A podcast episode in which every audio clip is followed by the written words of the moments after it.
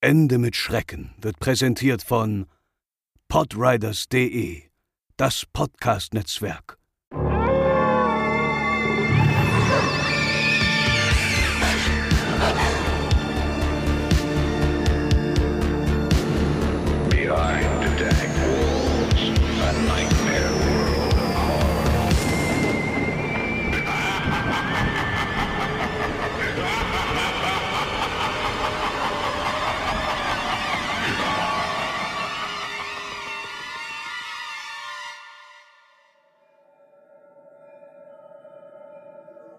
Es war ein lauwarmer Morgen im Außenbezirk von San Juan, der Hauptstadt von Puerto Rico. Ein Farmer war wie jeden Morgen bereits früh um fünf auf den Beinen, um die ersten Erledigungen des Tages zu tätigen. Nachdem er sich einen Kaffee machte, zog er seine Stiefel an und trat nach draußen. Es war ruhig. Kaum jemand war bereits wach und er hörte nur die üblichen Geräusche der umliegenden Wiesen und Wälder. Er stapfte gelassen hinter sein Haus, wo seine Ställe waren. Dort hielt der Mann Kleinvieh, acht Hühner und fünf Ziegen. Doch als er an die Stelle herantrat, traute er seinen Augen nicht. Zwei seiner Ziegen lagen regungslos auf dem Boden. Er öffnete das Gatter und eilte zu seinen Tieren. Sie waren tot. Doch woran waren sie gestorben? Sie waren jung und gesund und offensichtlich war es kein Raubtier, denn er sah kein Blut.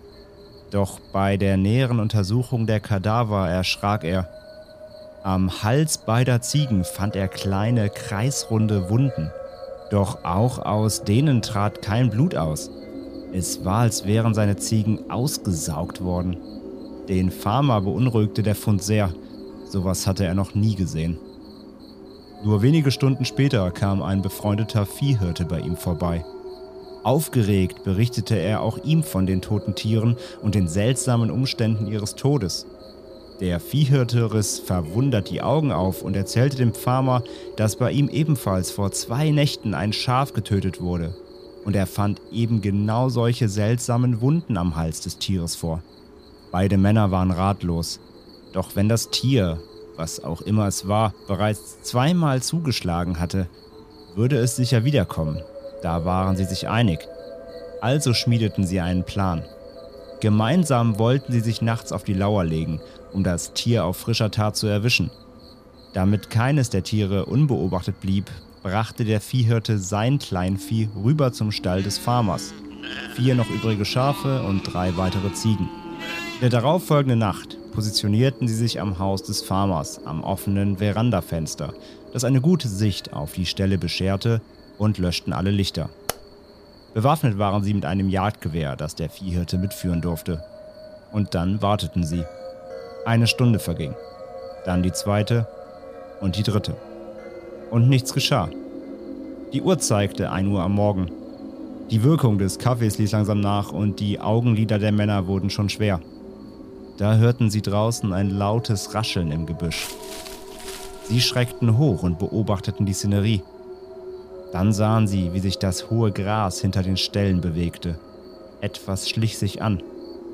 Der Viehhirte legte das Gewehr an und war bereit, das zu töten, was auch immer da ihre Tiere angriff. Mit der Waffe im Anschlag verfolgte er das sich bewegende Gebüsch. Mit einem Mal und begleitet von einem schrillen Gebrüll wetzte eine dunkle, hundeartige Kreatur hervor und landete mit einem Satz im offenen Stall. Die Tiere scheuchten auf und der Viehhirte hatte keine klare Sicht. Dann schrie eine der Ziegen auf. Das monströse Tier hatte sich im Genick eines der Tiere verbissen. Der Hirte zielte und gab einen Schuss ab. Dann war kurze Zeit alles still. Hatte er getroffen? Die beiden Männer verließen die Hütte durch die Verandatür und schritten langsam auf die Stelle zu, die Waffe des Hirten noch immer im Anschlag. Das Herz pochte ihnen bis zum Hals. Sie betraten den Stall und sahen es. Der Hirte hatte getroffen. Eine seltsame vierbeinige Kreatur mit dunkler, fast gegerbter Haut und spitzen Zähnen lag tot auf der Wiese. Daneben die Ziege, die es noch mit sich gerissen hat. So ein Tier hatten die beiden Männer noch nie zuvor gesehen, und sie hofften inständig, dass es das einzige Exemplar seiner Gattung war.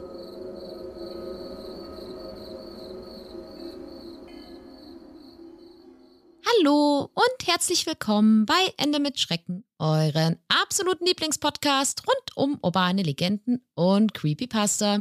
Wir melden uns nach dem Urlaub wieder zurück und auch dieses Mal habe ich ihn mitgebracht. Er ist nicht im Urlaubsort geblieben, der liebe André. Hallo liebe Hörerinnen und Hörer, hallo Franzi und ja, danke, dass du mich nicht im Wald äh, auf dem Feld ohne Internet zurückgelassen hast. Ah, kein Problem, kein Problem. Wobei ich manchmal glaube, dass du gerne noch eine Woche geblieben wärst. Wäre ich auch. Ich auch. Der Digital-Detox, der gezwungene in unserer kleinen Urlaubsresidenz, war gar nicht so schlecht. Am Anfang, die ersten zwei Tage waren hart, als wir lernen mussten, dass das WLAN abgeschirmt ist und wir die Geschwindigkeit eines 1996 Modems haben. Aber nach ein paar Tagen war dann, hat man sich dran gewöhnt gehabt und dachte sich, oh ja, ich muss das Handy eigentlich gar nicht in die Hand nehmen, weil ich kann eh nichts machen. Das stimmt, das stimmt. War eigentlich mal ganz angenehm für eine Woche. Auf jeden Fall. Wir hatten aber auch einen ganz kleinen, so einen ganz kleinen Gruselmoment. Wir waren nämlich mal zu zweit spazieren und sind so ein bisschen über die, durch die Wälder und über die Felder gegangen. Und kurz bevor wir da halt so abgebogen sind, so einen kleinen Waldpfad, wo so ein weißer Last war, also so ein weißer Transportwagen an uns vorbei und blieb dann so 100 Meter weg von uns stehen. Und ich habe dann als Spaß gesagt, oh, das ist, das ist jetzt ein Mörder, der fährt jetzt zurück, komm, wir biegen schnell ab. Und dann sind wir halt durch ein bisschen rumgelaufen, eine Stunde und sind dann halt irgendwann wieder zurück. Und dann stand plötzlich auf dem Weg so ein weißer SUV oder sowas Mhm. und so mitten am Wegesrand. Und wir dachten uns, okay, jetzt ist es soweit, jetzt kommen sie uns holen.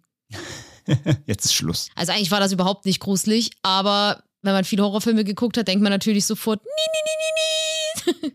Es ist soweit, gruselig. Jetzt sind wir fällig. Jetzt sind wir fällig und wir hätten nicht mal Internet gehabt. Eben. Das ist dann so richtig Klischee, so, oh nein, wir haben kein Netz, um Hilfe zu rufen. Das war der klassische Horrorfilm-Trope, ja. ja, voll, voll. Aber uns ist nichts passiert, wie man hört. Ja, uns geht's bestens. Wir sind erholt und freuen uns auf die neue Folge. Denn heute begeben wir uns in die wunderbare Welt der Kryptozoologie. Mal wieder. Ja, und ich habe mich sehr auf das Thema gefreut. Denn heute behandeln wir den Chupacabra. Und ich glaube, in irgendeiner Folge habe ich schon mal gesagt, dass ich den gern mal behandeln würde. Bin mir relativ fast sicher, dass wir den in unseren letzten 60 Folgen irgendwann mal erwähnt bestimmt schon mal haben, ja. Ja, ich möchte ihn einfach nur besprechen, das muss ich ganz kurz anmerken, weil ich weiß nicht, wer Walking Dead gesehen hat. Ich glaube, in der zweiten Staffel trifft oder spricht Daryl mit seinem Bruder und dann äh, quatschen die und streiten ein bisschen und dann sagt der Bruder so, ja, du glaubst ja auch, du hast mal den Chupacabra gesehen und Daryl ist so richtig wütend so, ich weiß, was ich gesehen habe. Und irgendwie muss ich bei Chupacabra immer an diese Stelle denken. Ich weiß nicht warum, aber das musste ich jetzt kurz loswerden. Das ist in Ordnung, Franz. Dankeschön. Jeder sollte seine persönliche Geschichte mit dem Chupacabra haben. Ja, das finde ich auch. Ja, ihr habt es im Einspiel auch schon gehört, äh, so ein bisschen. Und ja, bevor wir näher gleich drauf eingehen, auf den Chupacabra, was er ist, was er tut, wo er herkommt und ähm, was er so macht den ganzen Tag, haben wir jetzt noch kurz für euch eine Sache und die lautet wie folgt. bing, bom, bom, bom, bing, bing. Werbung. Unsere heutige Folge wird unterstützt von HelloFresh. Nicht nur unsere Themen sind unheimlich, auch wenn ich ohne Anleitung koche, wird's echt gruselig. HelloFresh ist die wöchentliche Kochbox voller frischer Zutaten und leckeren Rezepten, die euch direkt bis zur Haustür geliefert wird und mit der sogar ich kochen kann. Und das ganz ohne Mindestlaufzeiten und Verpflichtungen, denn Lieferpausen sind jederzeit möglich, wenn ihr zum Beispiel mal im Urlaub sein solltet oder einfach keine Zeit habt zum Kochen. Großeinkäufe gehören damit ebenfalls der Vergangenheit an und HelloFresh sorgt für eine ausgewogene Ernährung und vor allem viel Abwechslung auf dem Teller. Ja, absolut. Bei uns gab es früher jeden zweiten Tag nur Nudeln und generell irgendwie immer nur das Gleiche, weil wir einfach gar keine Zeit haben, uns groß Gedanken über Rezepte, neue Dinge etc. zu machen. HelloFresh hat das jetzt übernommen und liefert wöchentlich abwechslungsreiche Gerichte. Diese Woche gab es bei uns unter anderem vegane Wings mit Karottencoleslaw. Vor allem, dass man auf den Gramm genau die Zutaten hat, die man braucht und nichts überbleibt, gefällt mir richtig, richtig gut. Denn die Zutaten kommen abgepackt in nummerierten Papiertütchen und da weiß man auch direkt, welche Tüte zu welchem Rezept gehört. HelloFresh ist zudem auch sehr nachhaltig, mit recycelbaren Verpackungen und klimaneutraler Lieferung. Und ganz neu sind extra klimafreundliche Gerichte, die 50% weniger CO2 verursachen, was echt cool ist. Und ebenfalls neu im Programm sind frische Blitzgerichte für die Mikrowelle, wenn es mal schnell gehen muss. Zudem hat HelloFresh wirklich Gerichte für jeden, egal ob mit Fleisch, vegetarisch oder jetzt auch mit ganz neuer veganer Vielfalt. Wenn ihr jetzt mal Lust habt, HelloFresh auszuprobieren, dann haben wir ein echt cooles Angebot für euch. Wir können euch 60 Euro Rabatt aufgeteilt auf die ersten vier Boxen HelloFresh geben, also auf den ersten Monat Essen.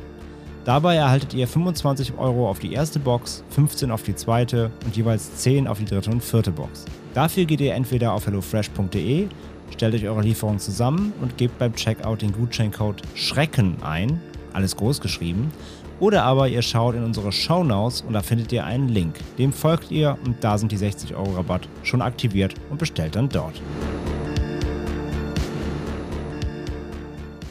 So nach dem kleinen Werbeblock seid ihr jetzt bestimmt super, super heiß, jetzt endlich über den Chupacabra alles zu erfahren. Und hungrig, Und hungrig aber auch. auch heiß. aber auch heiß, heiß und hungrig. aber ganz kurz vorher haben wir es ja schon in der letzten Folge angesprochen, denn in der vorletzten Folge haben wir ja die Creepypasta, die Holders of the End angesprochen und da habe ich ja gefragt, was wärt ihr denn? Wärt ihr Hüter? Wärt ihr Sucher. Oder werdet ihr auserwählt? Und wir haben ein paar Kommentare bekommen und es gab eher sehr viele rege Diskussionen darüber in unserer Facebook-Gruppe, in unserer Discord-Gruppe, wo ihr natürlich gern joinen könnt. Es, es ging eher darum, wer ist Hüter, wer ist Sucher, was würde derjenige machen. Es wurde viel darüber diskutiert, was zum Beispiel die Hüter so machen. Da, und da haben wir nämlich einen sehr interessanten Kommentar in unserer Facebook-Gruppe von Bronco bekommen und der lautet, ich habe die Folge gerade gehört. Asche auf mein Haupt fürs späte Hören ist gar kein Problem. Und da kam mir eine Frage auf. Was ist, wenn die Hüter mal was essen müssen? Sind sie dann kurz weg und stellen ein Schild hin, bin in fünf Minuten zurück? Oder was, wenn die aufs Klo müssen? So ein Hüter hat doch bestimmt auch Bedürfnisse. Oder sind die völlig frei davon und hängen einfach die ganze Zeit in ihrer Kemenate rum?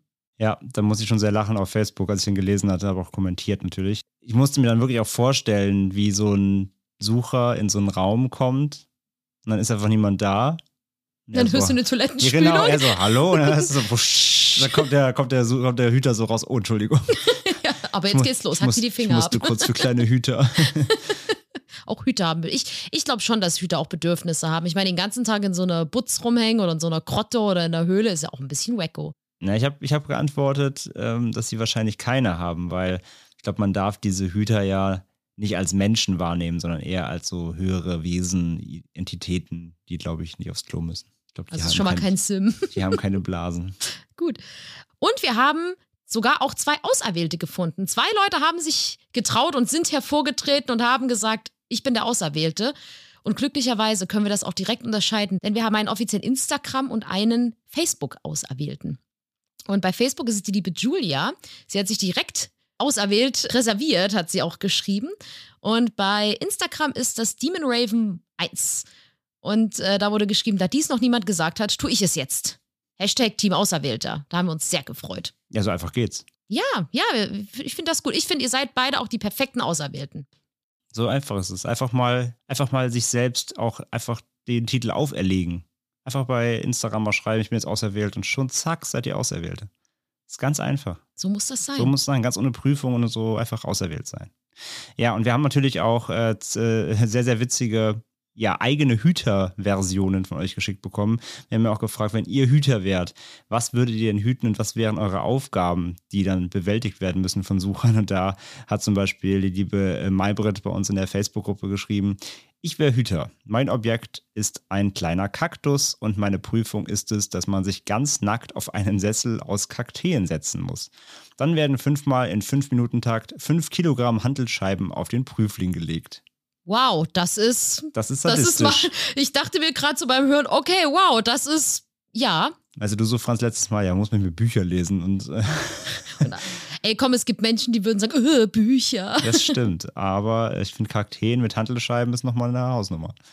Das stimmt. Und ganz schön garstig. Mhm. Wieso muss ich da jetzt gerade an das Lied Mein kleiner grüner Kaktus? Ja. Den muss man aber Der steht nicht auf dem hören. Balkon. Nee, den der Song muss man dabei in Dauerschleife auch auf Kopfhörern hören, genau. Oh ja, das finde ich gut. Aber sehr, sehr laut, dass das Trommelfell wehtut. Und äh, wir haben noch eine Hütergeschichte bekommen und das ist bei Instagram von Veneno Fate und es wurde geschrieben. Ich wäre ein Hüter und die Sucher müssten versuchen, Level 60 in WoW zu erreichen, aber mit einem 56k-Modem. Dabei bricht rhythmisch die Verbindung ab, weil jemand anderes telefonieren will. Dieses Modem stellt zugleich das Objekt dar. Wenn es nicht gelingt, dann hat der Sucher einen lebenslangen Tinnitus, der dem Geräusch der Einwahl entspricht. Unaufhörlich. Das ist richtig fies. das Alle, ist garstig, ja. alle 90s-Kids, die noch alte Modems zum Internet einwählen kennen, hört es euch mal an über YouTube. Ich werde es jetzt nicht einspielen. Ich möchte, ich möchte uns allen keinen Tinnitus äh, auferlegen. Beziehungsweise wollte ich gerade sagen, vielleicht kannst du das ja mal einspielen. Ja, vielleicht, aber es ist, es ist so schmerzlich.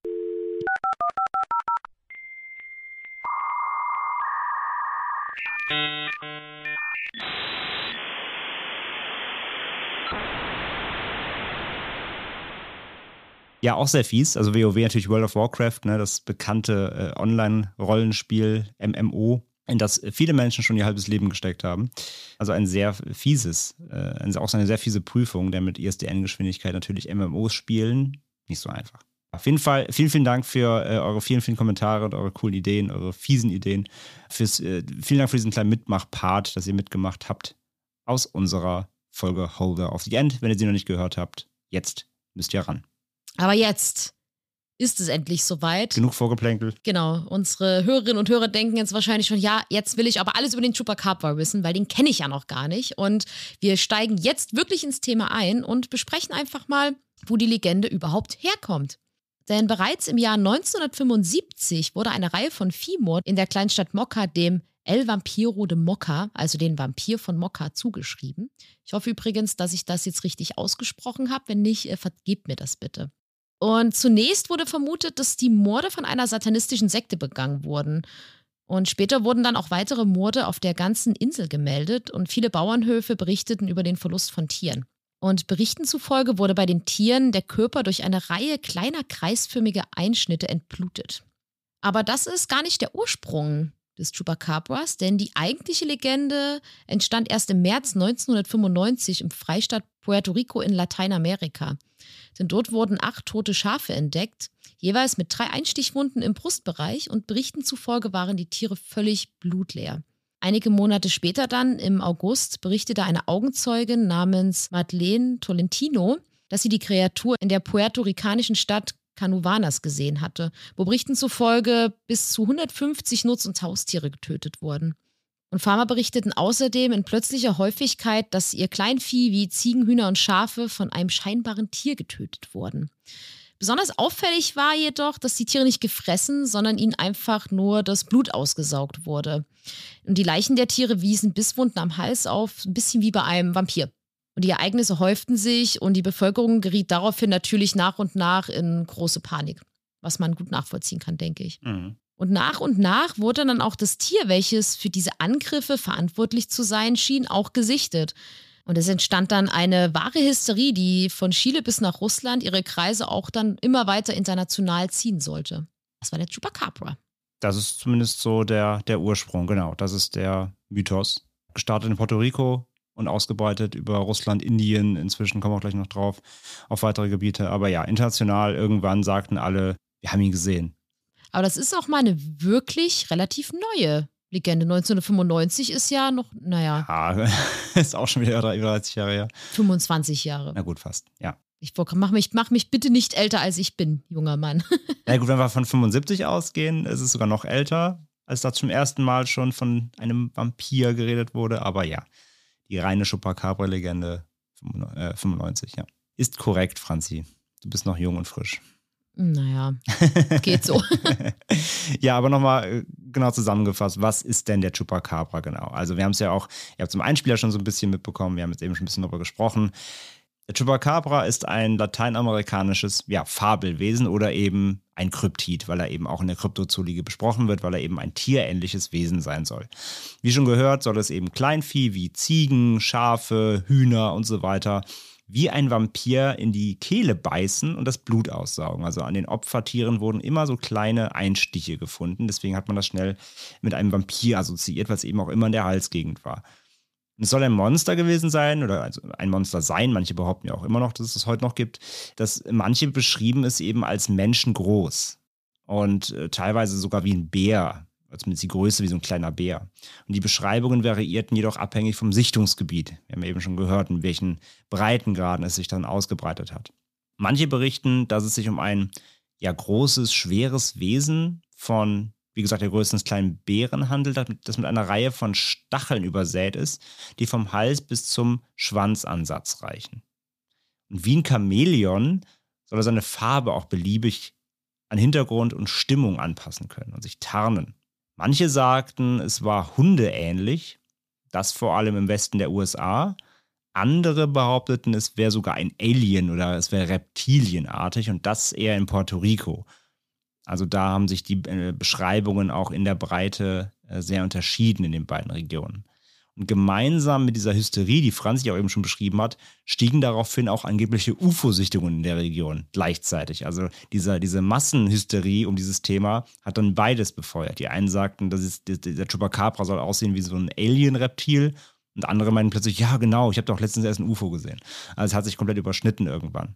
Und ja, der Name an sich, Chupacabra, der ja heißt übersetzt wortwörtlich Goatsucker in Englisch, also übersetzt auf Deutsch Ziegensauger, wie auch in Deutsch auch betitelt wird im, im Deutschen.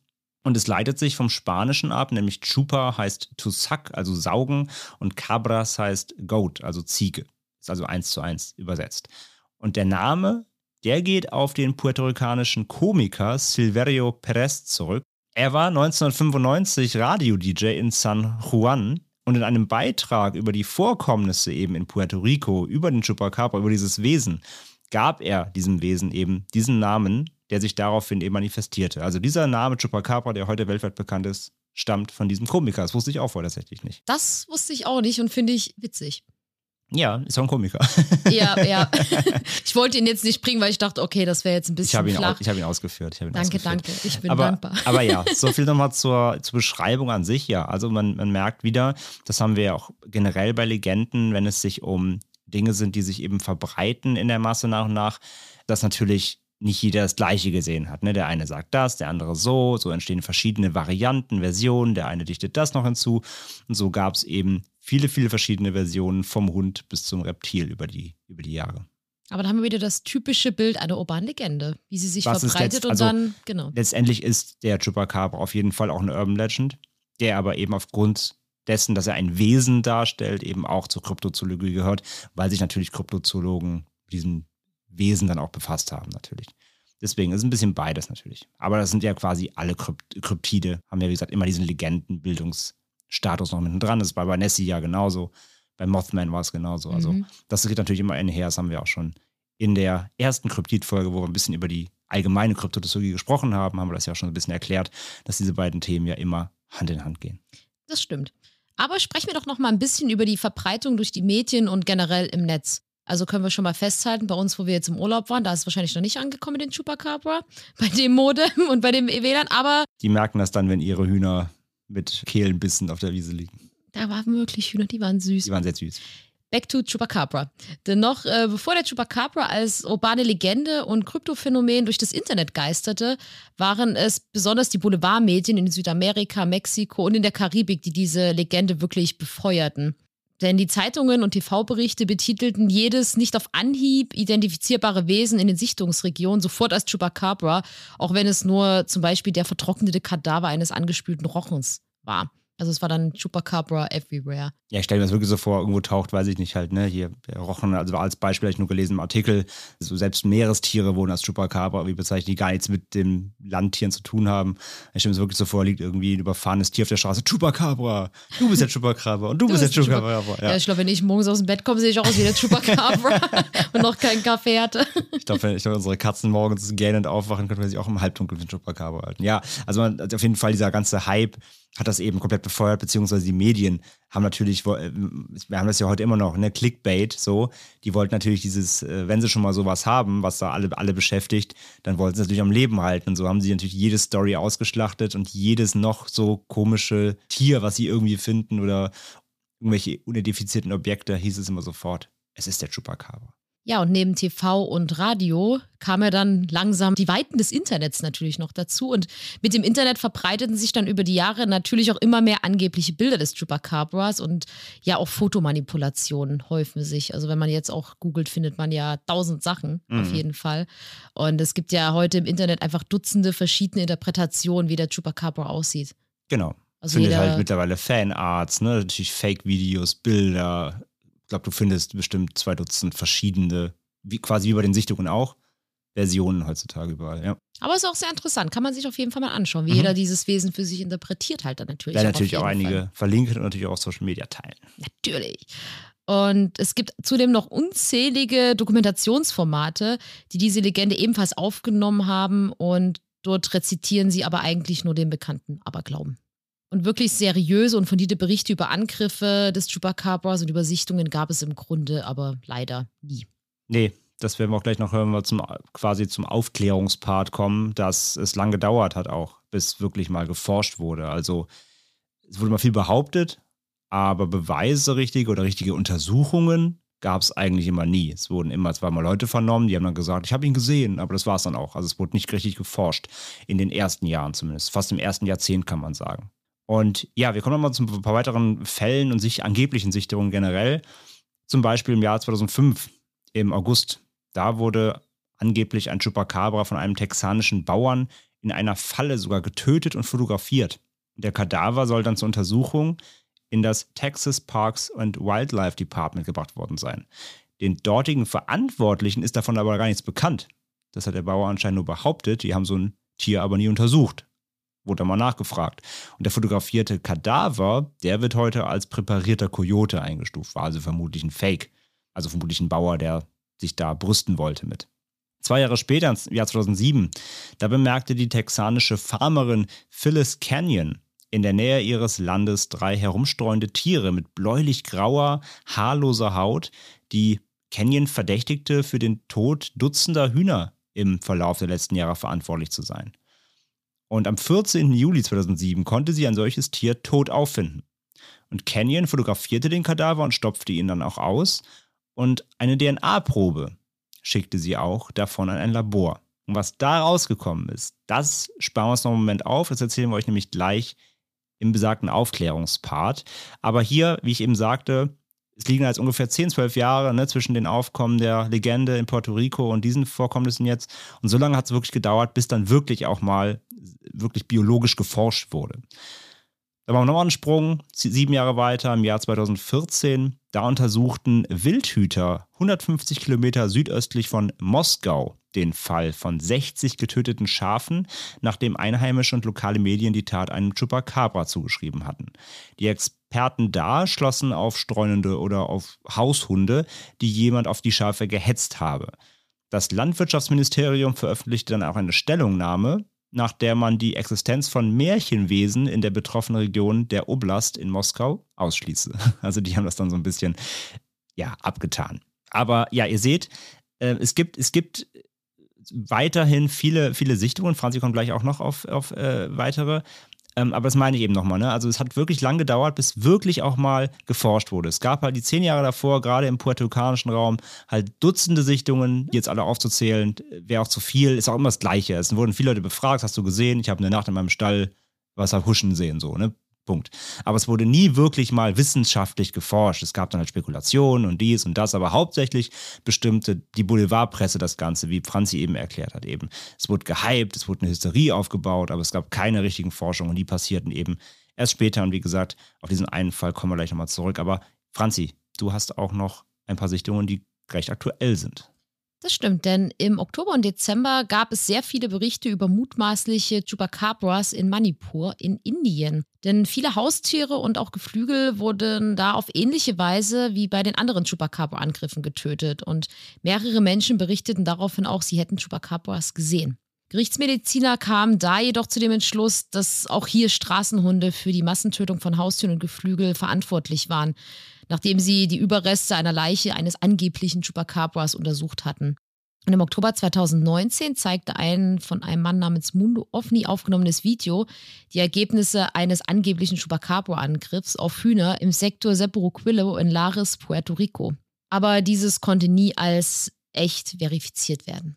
Also, wie ich vorhin schon sagte, also die Chupacabras sind immer noch aktuell. Sie werden bis heute angeblich gesehen.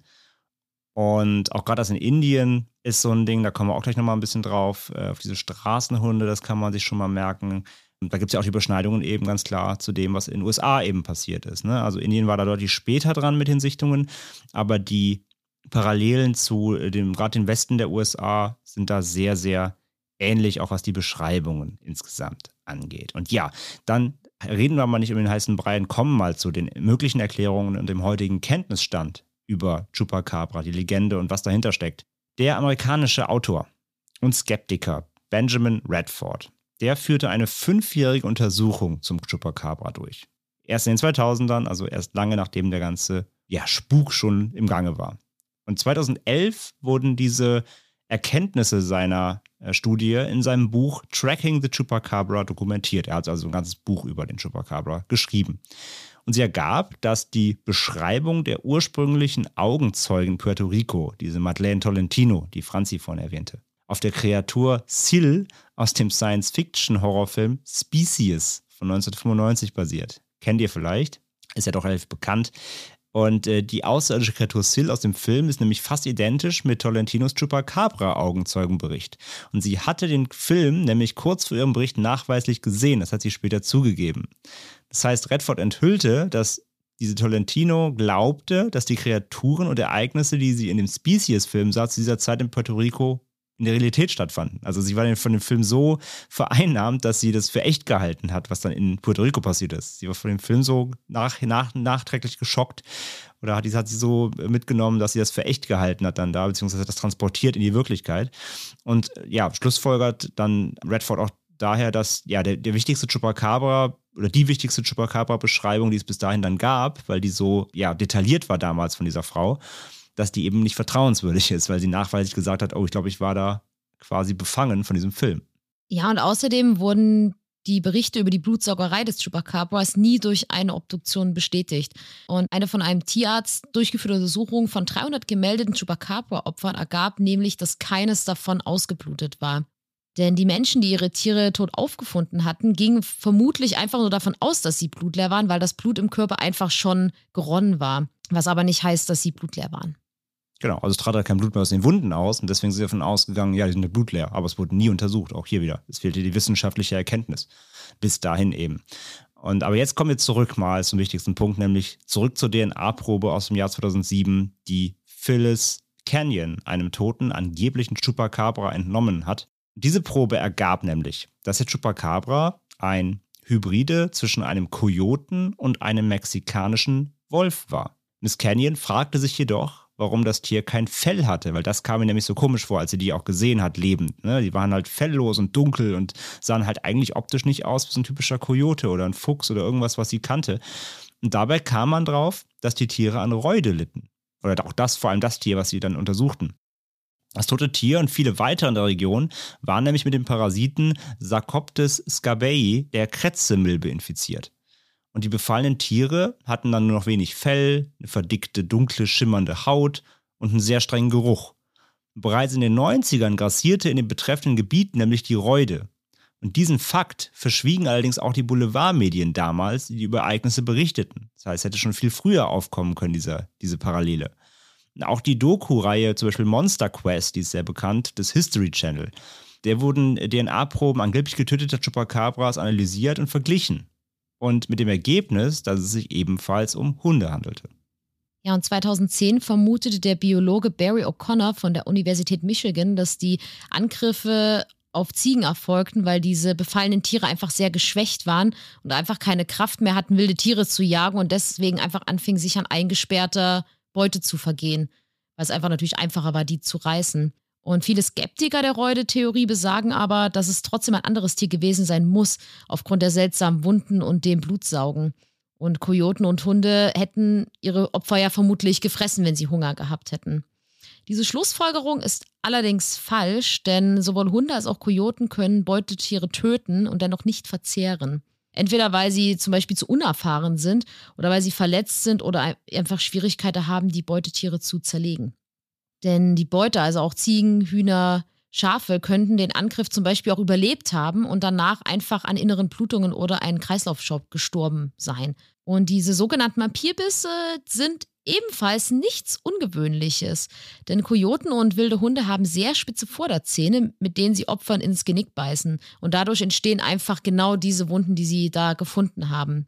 Und ohnehin passen die Beschreibungen des Chupacabras nie wirklich mit dem Bluttrinken zusammen. Denn ein Monster, was so groß wie ein Bär ist oder so groß wie ein Mensch ist, könnte rein biologisch gesehen niemals überleben, wenn es sich jetzt nur von Blut ernähren könnte.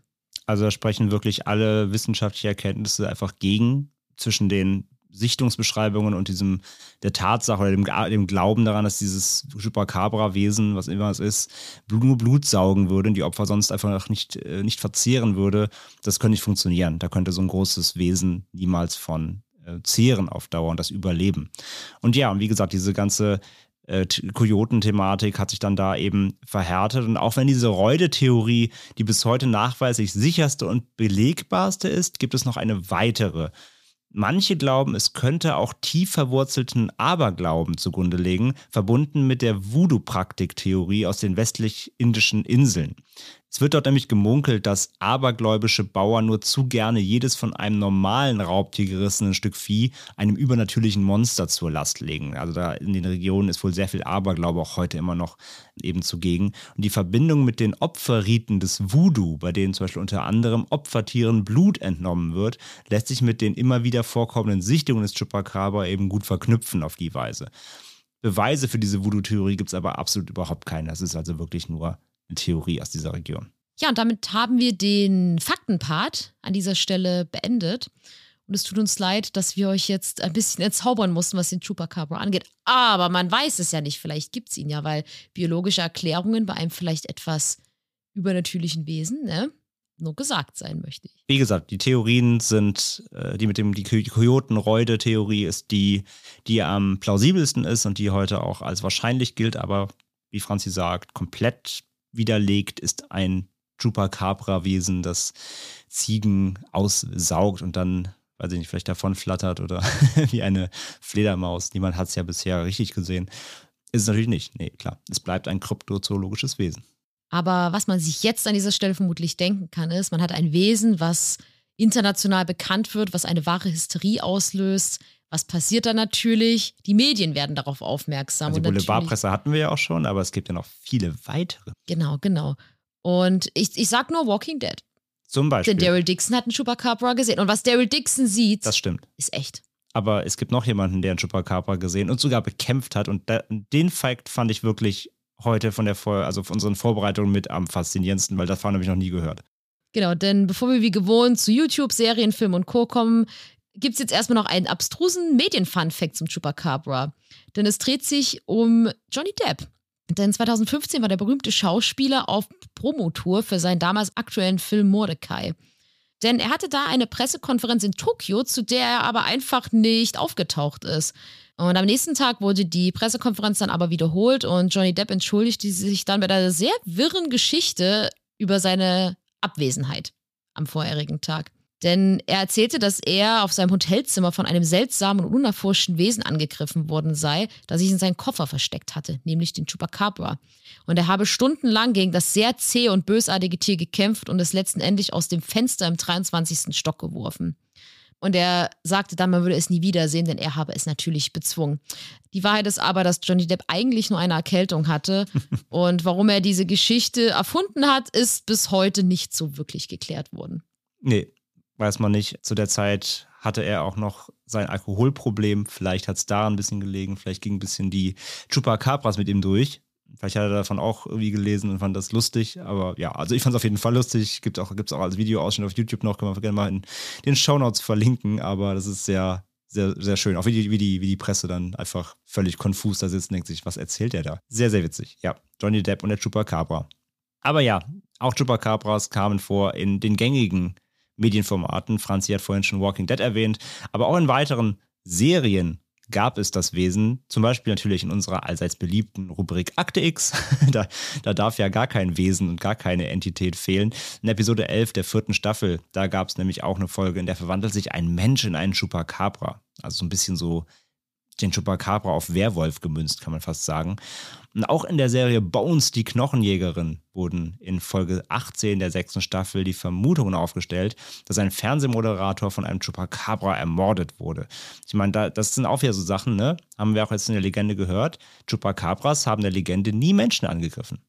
Die Opfer waren immer Tiere. Es gibt kein einziges, also vielleicht in irgendwelchen Reddit-Fan-Kreisen dann bestimmt, aber offiziell hat ein Chupacabra nie einen Menschen angegriffen. Das haben sich die Serien wieder ausgedacht dann dazu, dass der Chupacabra eben auch für Menschen natürlich gefährlich ist. Und Chupacabra war auch Schwerpunkt in Folge 4 der 16. Staffel von South Park, der beliebten Zeichentrickserie. Und auch in der Kinderserie Phineas and Ferb, kennen vielleicht manche Eltern äh, unter euch, er nimmt das Thema in Folge 9 der fünften Staffel auf. Und auch die Fantasy-Serie Grimm über die Gebrüder Grimm nimmt sich in Folge 8 der vierten Staffel dem Chupacabra an. Also Chupacabra ist in der Serien-Oase auf jeden Fall rumgekommen.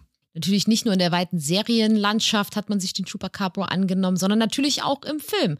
Zum Beispiel im Fantastische Tierwesen Grindelwalds Verbrechen tauchte ein Exemplar des Chupacabras mit dem Namen Antonio auf. Aber abseits davon gibt es über ein Dutzend Trash-Horror-Filme und TV-Produktionen. Zum Beispiel, um ein paar aufzuzählen, El Chupacabras von 1996 aus Mexiko, Legend of the Chupacabra aus dem Jahr 2000, Chupacabra Terror aus dem Jahr 2005, The Night of the Chupacabras aus dem Jahr 2011 und noch viele, viele, viele, viele, viele, viele mehr, die wir natürlich alle geguckt haben. Nee. und wenn ich die Bewertungen mir online angucke zu den ganzen Filmen, dann will ich davon auch gar keinen sehen. Also es ist wirklich unterste Trash-Kanone. Also das muss man, glaube ich, nicht alles sehen. Aber es gibt jedenfalls sehr viele und deswegen der erste aus Mexiko, also gerade so 95, 96, 97, als das losging, kommen gerade eben aus der Region, wo es gestartet ist. Da gab es einiges für, die, für das dortige TV produzierte natürlich gleich um auf dem, auf dem Hype mitzuschwimmen. Und es gibt noch etwas Aktuelles aus diesem Jahr, denn am 1. April 2021 veröffentlichte das Produktionsstudio Blumhouse, die unter anderem für Paranormal Activity, Sinister, Insidious und so weiter verantwortlich sind, auf ihrem YouTube-Kanal einen Trailer namens El Chupacabras. Aber das war ein Fake und ein April-Scherz, denn das beinhaltete einfach nur Szenen von früheren Blumhouse-Produktionen. Da waren alle in den Kommentaren sehr traurig, weil alle dann geschrieben haben: Bitte bringt den Film wirklich, wir wollen einen Chupacabra-Film. Ja, bis heute aber blieb es ein Fake. Also bisher ist noch nichts bestätigt, dass sie vielleicht einen echten Film draus machen. Aber bei Blumhouse bin ich mir sicher, wenn ihnen die Ideen für Geisterfilme ausgehen, dann kommen sie auch nochmal um die Kryptozoologie nicht rum.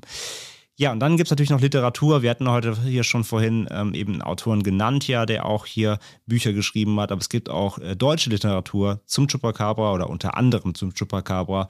Zum Beispiel der Autor Michael Schneider hat sich mit Kryptozoologie beschäftigt und das Buch veröffentlicht Spuren des Unbekannten. Da geht es eben um allgemein Monster, Mythen, Legenden, äh, um die Kryptozoologie, nicht nur um den Chupacabra, aber eben auch. Auch Roland M. Horn hat ein Buch veröffentlicht namens Rätselhafte und fantastische Formen des Lebens. Auch da geht es um Kryptozoologie. Und Chris McNabb hat ein Buch geschrieben. Das ist kein Deutsch, aber das Buch gibt es in Deutsch. Das heißt Mystische Monster, die unheimlichen Kreaturen aus Legenden, Mythen und Medien. Der hat unter anderem auch ganz viel über Nessie und Seeschlangen und Co. geschrieben. Den habe ich sogar schon mal gelesen, ein Werk von ihm.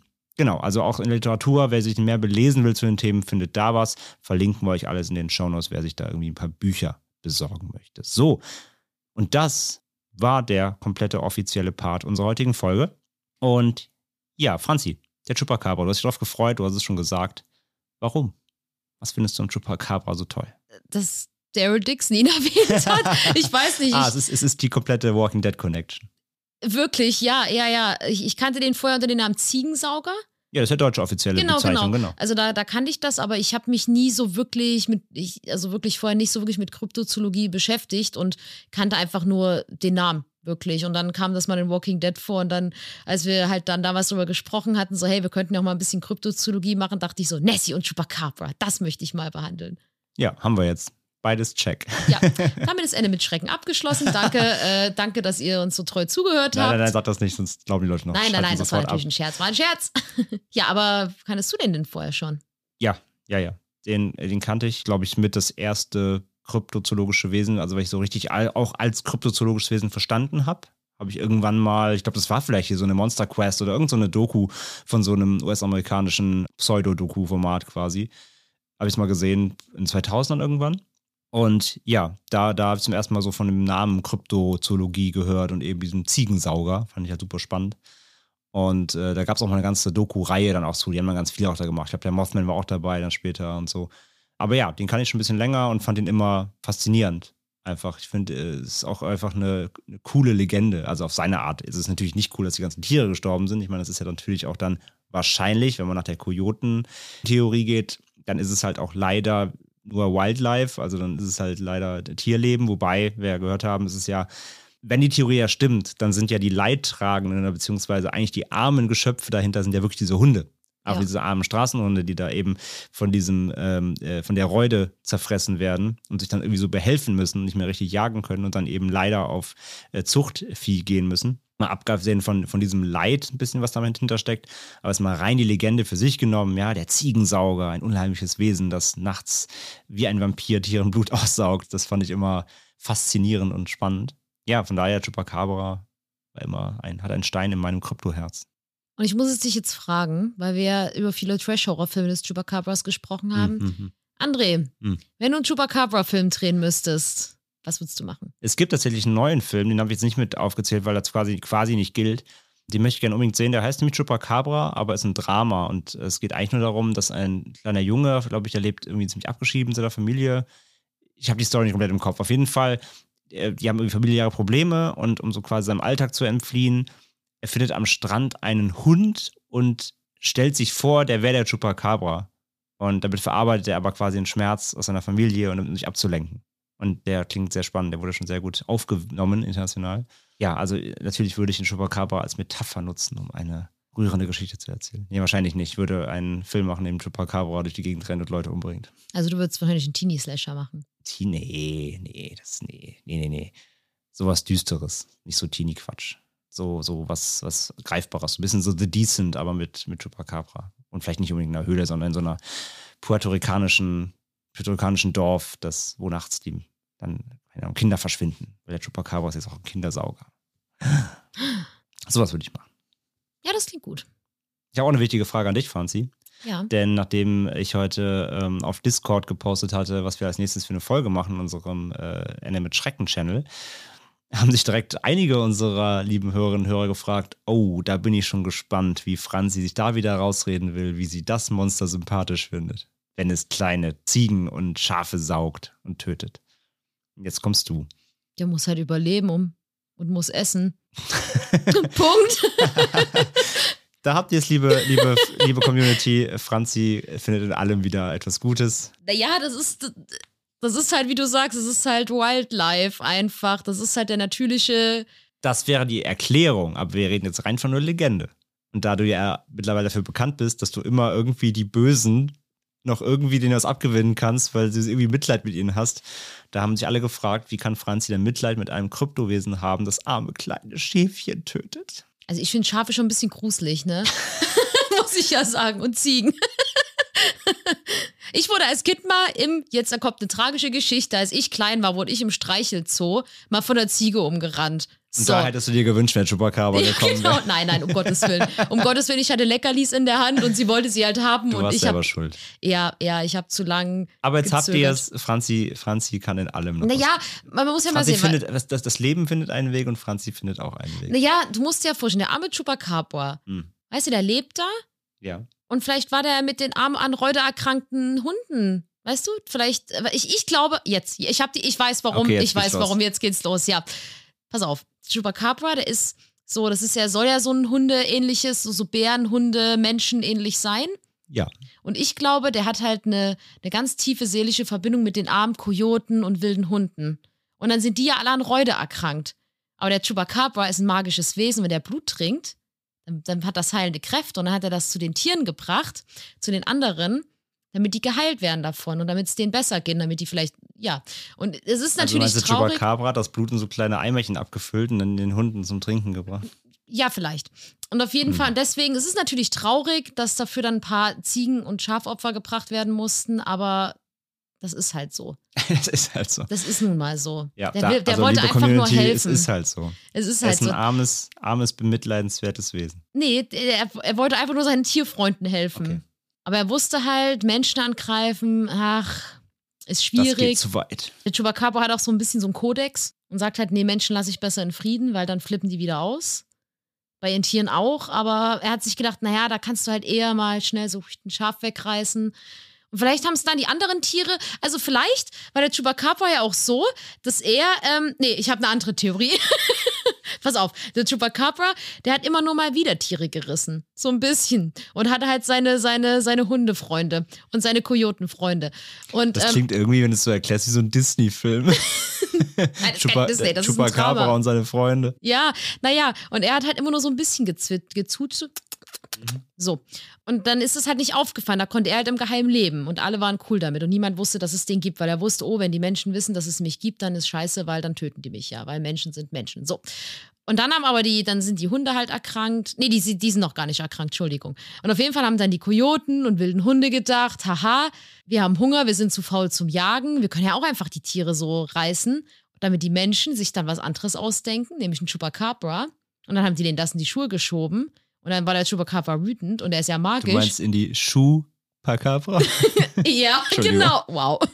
Und der Chupacabra war aber magisch. Und dann hat er den nämlich die Räude gehext. Als Rache. Ah. Hm. Boah, das ist so eine Revenge-Story. Ja, ja, voll. Und dann, und deswegen ist er jetzt noch geheim und man sagt, das sind die Kojoten und Hunde. So, bumm.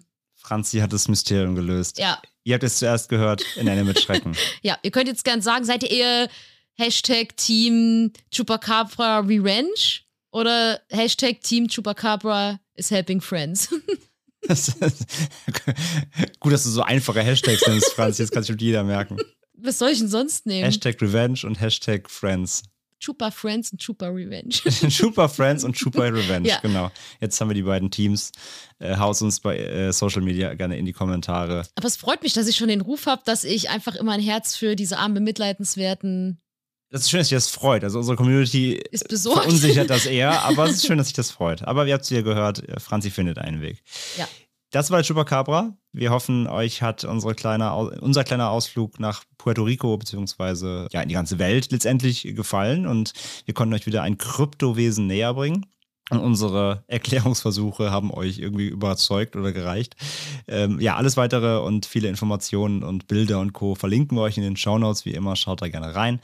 Und ansonsten bedanken wir uns wie immer fürs Zuhören. Vielen, Das vielen Dank. war unsere Folge. Wie angekündigt, gibt es nächste Woche dann auch gleich die nächste. Nächste Woche ist Halloween. Da haben wir eine passende Halloween-Legende für euch natürlich am Start. Ganz passend zu dem wunderbaren Tag. Und ansonsten heißt es wie immer, folgt uns auf Social Media, checkt Instagram, Twitter und Co. Kommt in unsere Facebook-Gruppe, kommt Discord vorbei. Alles dazu findet ihr in den Shownotes, die ganzen Links. Und dann könnt ihr euch mit uns und unseren Hörerinnen und Hörern austauschen. Wir sind eine wunderbare Community. Kommt rein. Und dann hören wir uns in der nächsten Folge. Und bis dahin sagen wir wie immer lieber ein Ende mit Schrecken als Schrecken ohne Ende. Tschüss. Ciao.